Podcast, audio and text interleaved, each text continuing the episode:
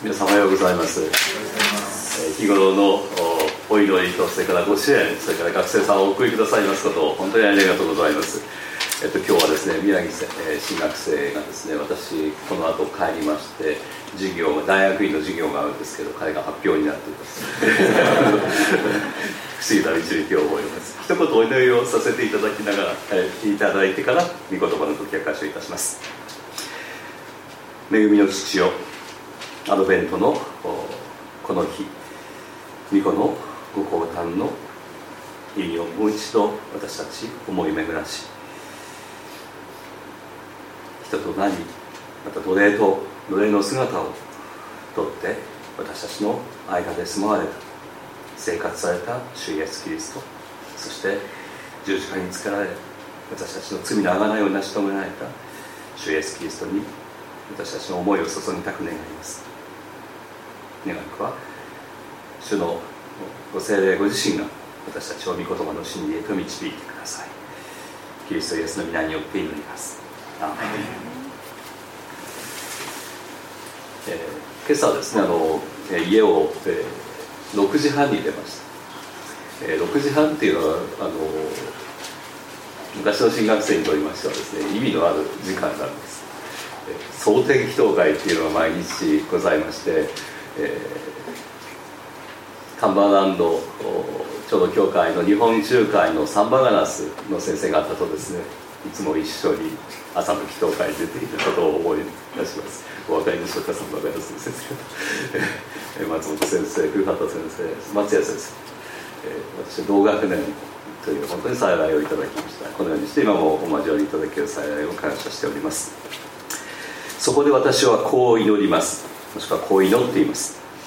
知る力と見抜く力を身につけてあなた方の愛がますます豊かになり本当に重要なことを見分けること見分けられるようになること、えー、私たちは祈ります。ある意味では祈らないと生きていけない存在かもしれません、えー、私は祈りっていうことについてですねキリスト教の祈りについてあの知ったのはですねああの本当に身をもって知ったのはですね、えーまあ、ノンクリスチャンの頃大学の聖書研究会に行ってる時でした。あの聖書研究会のリーダー的な女性がおられてですね、えー、高典君のために祈ってるからって言われて 背中がゾクゾクとしました。あの別に祈らなくてもいいですよと思ったんです。でしかしですねその祈りがあったからこそ私あのその後ですねあの固くなな心が砕かれて、えー、主に捉えられてキリストを信じるようになったなっていうふうに思っています。祈るほどに愛されていること。取りなしの祈りは私たちの愛の愛情の表現であるっていうことを思わされました。パウロの手紙はですねあの祈りで始まりますよね。挨拶の後に。であの感謝喜びで感謝しているっていうのはこの、えー、フィリピンの信徒たちへのに向けたパウロの祈りまずは最初祈りの最初でした。その中でですね祈りのある意味では、えー、連続する祈りが続いてくるんですけど一章の最初のところで。この、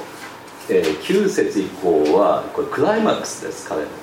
でそれもですねこれは取りなしの祈り。でも鳥なしの祈りで影で祈るんじゃなくてもう直接お祈りしちゃってるんですね。あの聞こえるところで皆さんに。これ手紙っていうのはあのこれはですねおそらくエパフロデトに帰フィリピンフィリピンに帰るですね。元気になって病気が癒えて帰るエパフロデトに託した手紙だと思います。そのエパフロデトから受け取った人たちがこの手紙を皆さんの前で読んだんですね。で祈パウロがこのように祈っています。ていう私はこのようにあなたの旦那方のために祈っていますっていうのが今日の内容なんです、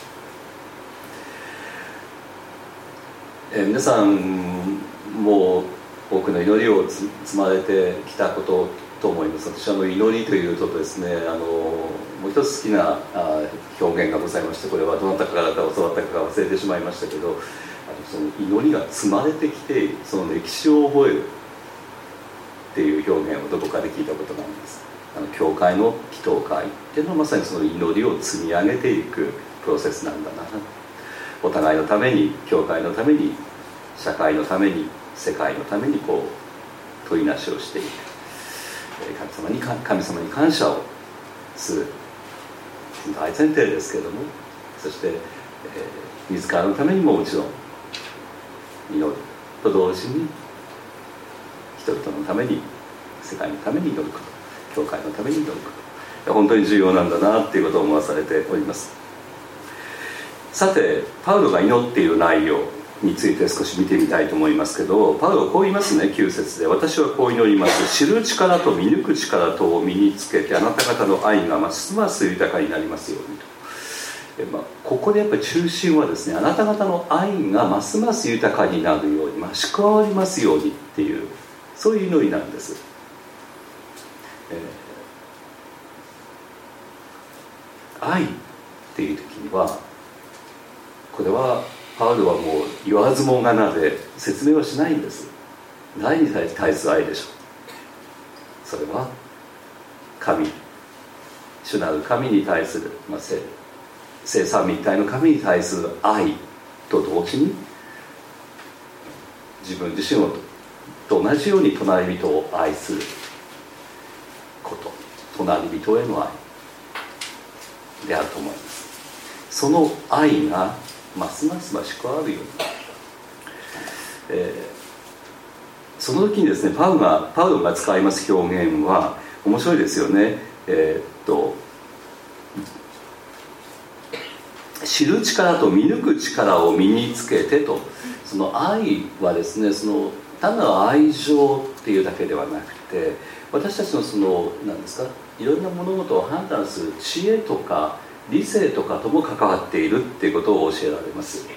でここにですね、えー、知る力っていうふうに訳されている言葉ですけれどもこれは、まあ、確かな知識とかですね、えー、とも訳す言葉ことができる表現、まあ、知識という表現なんですけどもこここれはですねあの信仰に関わる知識のことを主に言ってるようです。罪の知識と罪を知ることとか神様を知ることキリストを知ること知ることと関わって、えー、単なる頭だけのことではなくて私たちの生活において日々の生活において知ること。自分自身について知ること、えー、その知ることっていうのはとても重要な働きを、えー、なんですかこの愛が増し加わるために必要なことなんです。もう一つ、えー、見抜く力と訳されている言葉これ分別とも訳される言葉ですけれども、えー、これはあのギリシ旧約聖書のギリシャ語訳であります72訳っていうのがございますけど例えば信玄ですね旧約聖書の信玄などに、えー、よく使われてですねこれは経験私たちが経験人生を生きる中で経験してきたその知恵とかそうしたものによって裏打ちされた具体的なこう見抜く力、まあ、そういうことなんだそうです。ですからここで愛が増し加わるようにっていうことはですねあの私たち単に具体的にその、えー、なんですか感情的なことだけではなくて意志を持ってそれから知力を持って私たちに与えられた全てを持ってこう神様を愛し隣人を愛するその愛が増し加わるようにとパウロは言います。でしかしそのそのことによってですね目的があるっていうんですね。パウロが言うのはそのことでここからが多分一番パウロがですね祈りの中で一番力を込めたことだと思うんです。それが本当にあなた方が本当に重要なことを見分けられるようになりますよ。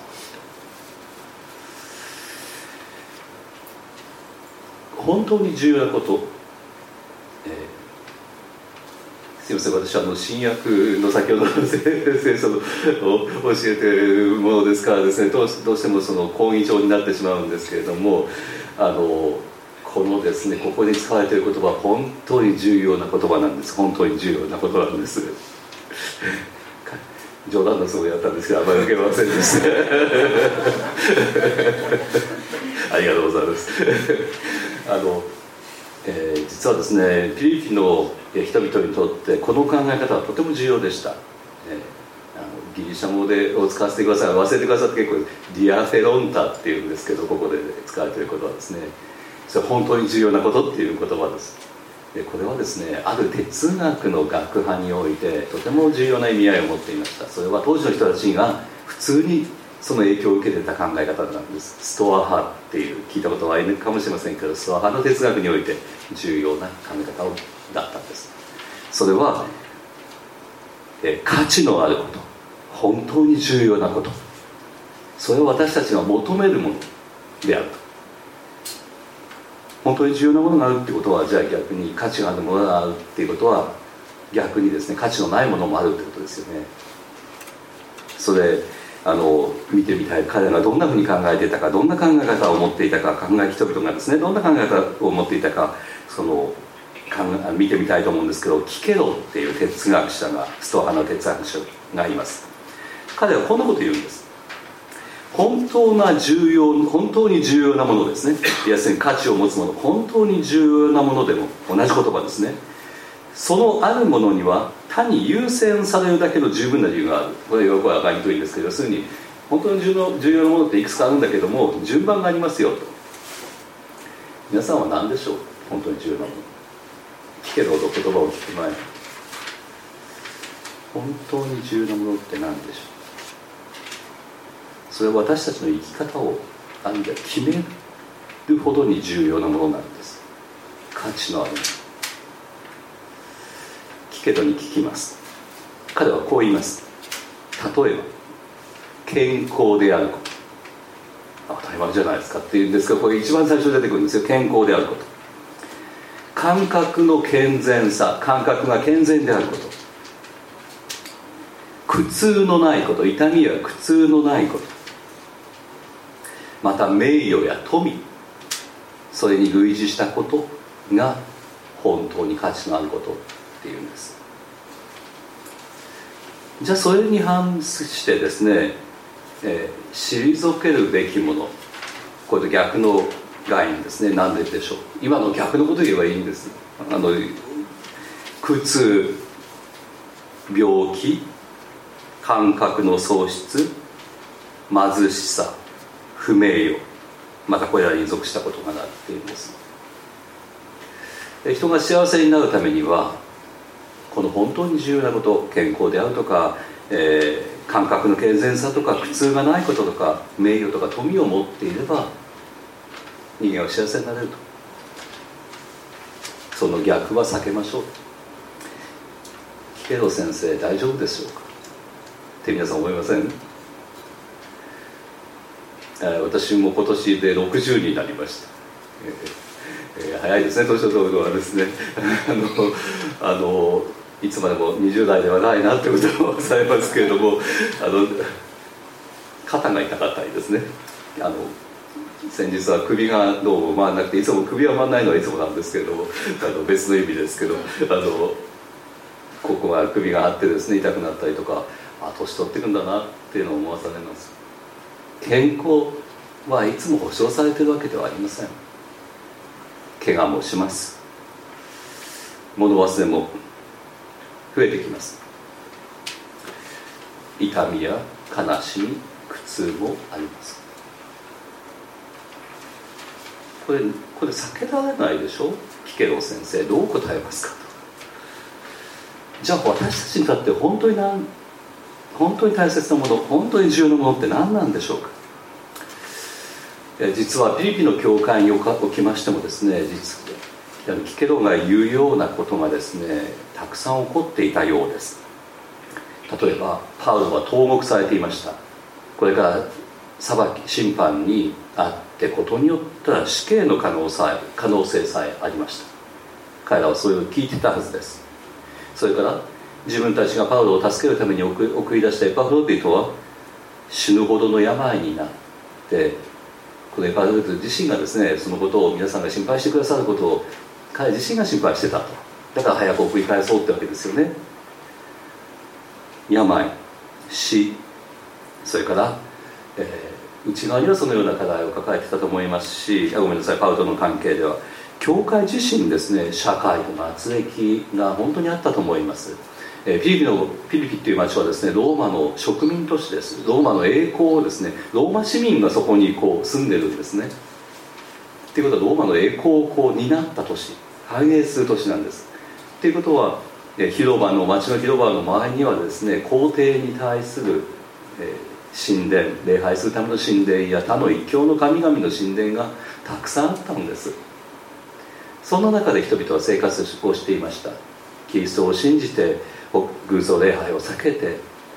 偶像に捧げられた肉やその他のものを避けていた。そうした中で彼らは圧力社会からの圧力を受けていたことでしょう。それからそれだけではないと思います。うちには教会の中にも実は憂慮すべきことがありました。2人の女性がリーダーであったようですね。エポディアとシュントケっていう、えシュントケさんっていうのは非常に有名な名前だったそうです。あのこれをお話してると長くなりすぎるんですけど一つやっぱりこれは女性の皆さんが多いのであのは非常にですね男性中心的なものの見方です当時の人ですけどから見るとですね今の人から見ても同じなんですけどシュンっていうのはですねシュン時計のシュンシンですね。シンっていうのは共にっていう意味です。トゥケっていうのはですね、運命定めっていう意味です、えー、これ男性から見れば夫側から見れば非常に嬉しい名前ですね。あの、えー喜びも悲しみもっていうか運命を自分と共にしてくださる女くれる女性っていうそういう意味なんです。非常にポピュラーな名前だったそうです。しかしこの2人はエオディアさんとですねエポディアですか？お二人は教会のリーダーとしておそらくご自宅を大きなお宅をお持ちの方だったと思いますけれども開放して礼拝をそれぞれ守っていた。家の教会のリーダーであったと考えられます。その2人の間にそして2つのグループの間に不安があって分裂の危機にあったわけです。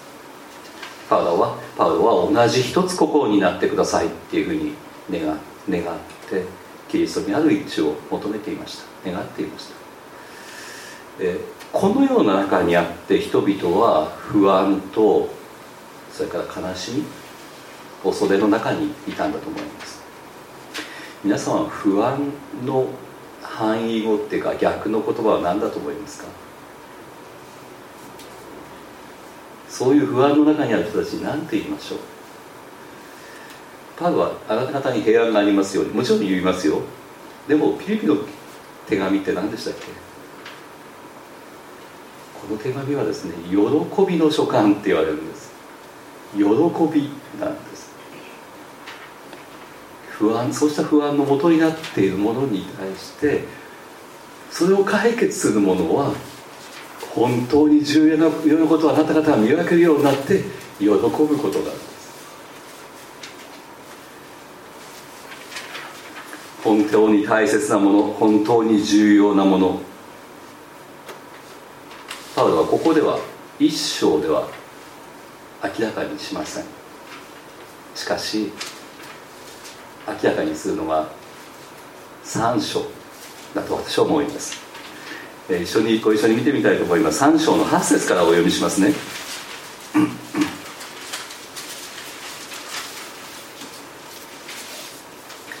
実はその前のところでパウロは5節のところにこうありますね。あの肉においてごめんなさい。4節から肉において頼もうと思えば私は、えー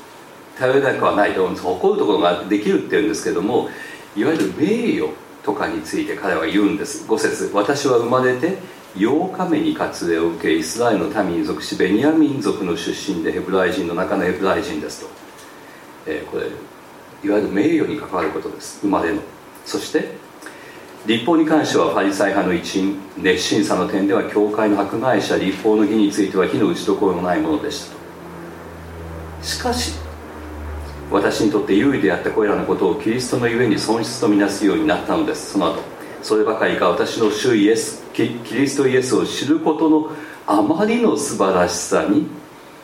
今では他の一切を今のことですね。一切を損失と見ています。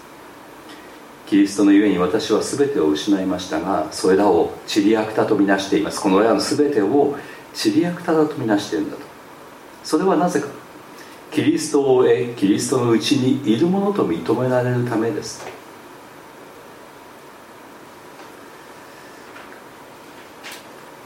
パパウロにとりまして本当に重要なことはこの私の主キリストイエスを知っていることなんです。そしてキリストを獲得しえそしてキリストの中にいるものと認められるキリストのうちにあるものと認められるっていうことなんです。キリストを知るってどういうことでしょう？その意味が溢れ出るっていうんでしょうか。そこ出てくるところのきっかけになる言葉があると思います。パウロはキリストイエスを何誰と呼んでいますか？私の主なんです。パウロはあのダマスコ門外で復活の主イエス・キリストに出会いましたね。その主はパウロに言いました。サウルサウルなぜあなたは私を迫害するのか。教会を迫害するパウサウロに対してサウルに対して主はそう言われたんです。光の中で他の人がその声を聞こえない中で現れたのはまがいもなく生ける神ご自身であるとパウロは理解したはずです。自分の名前を知り自分を呼びそして自分を違法人への諸国民への宣教者使徒として召されたキリスト。このことこの方こそ主なる神である。エロヒム。アドナイ。主なる神なる主っていう表現がありますけどユダヤ人がですねあのその名を恐れてっていうことか控えて恐れるあまりその言葉を発しなかったと言われる聖4文字がありますよね。それはあのアドナイともエロヤハベエともやあの言われていますけれどもそれはキリあの主と訳されました。私の主なんですキリストが。パウロにとりましてその生涯の宣教師としての伝道者としての生涯キリストはいつも共におられました。喜びの時も悲しみの時も。常に共におられる主として私の主としてパウロはキリストを経験しキリストを信じキリストを述べ伝えていたんです。最後に一つだけお伝えして閉じたいと思います。キリストを知るっていうことはですね単なる知識ではないんです。私たちが生きる中でキリストに信頼しキリストに祈りキリストと共に歩む。キリストから力を得る。喜びを得る。パウロの喜びの源はそのキリストと共にあることなんですけどもその前にですねそのなぜパウロがそうキリストを知ることができたその素晴らしさを知ることができたのかっていうとキリストのうちにあるって表現ありますよね。うちにあるものと認められるってことなんですけどもこれはですねパウロこの手紙で最初のところから使うんですけどキリストイエスにあるっていう表現なんですけど英語で言うと「in Christ」ギリシャ語だと「in Christ」私はこれ神様とその民の契約関係表す表現だと思っています、えー、神様はその民に、えー、信じるために救いを約束されました。その救いのご自身の約束に忠実な方であるんです。私たちもその主に忠実に真実に信頼して従えるか、まあ、それが契約の関係なんですけどもエンクリストという表現の後に来る言葉がこうありますね。10節のところです。えごめんなさい。認められるっていうんですけども、えー、9節のところ。立法から生じる自分の義ではなくキリストへの信頼信仰による義信仰に基づいて神から与える義があるっていうんですけども、えー、この義が義っていうのはですねあのこのあの契約関係におけるおいて神様がその民をですね良しとしてくださる。良しとして受け入れてくださるっていうことを表す表現と言われます。じゃあそれが何に基づくかっていうと自分の立法による義実法を行う義によるんではなくてキリストを信頼信仰する義ってありますね。これ実はですねもう一つの呼び方が可能でキリストの真実による義。新しい翻訳ではそのようになると思います。キリストの真実のによる木これは十字架を示す言葉です。キリストは死に至るまで真実忠実であられました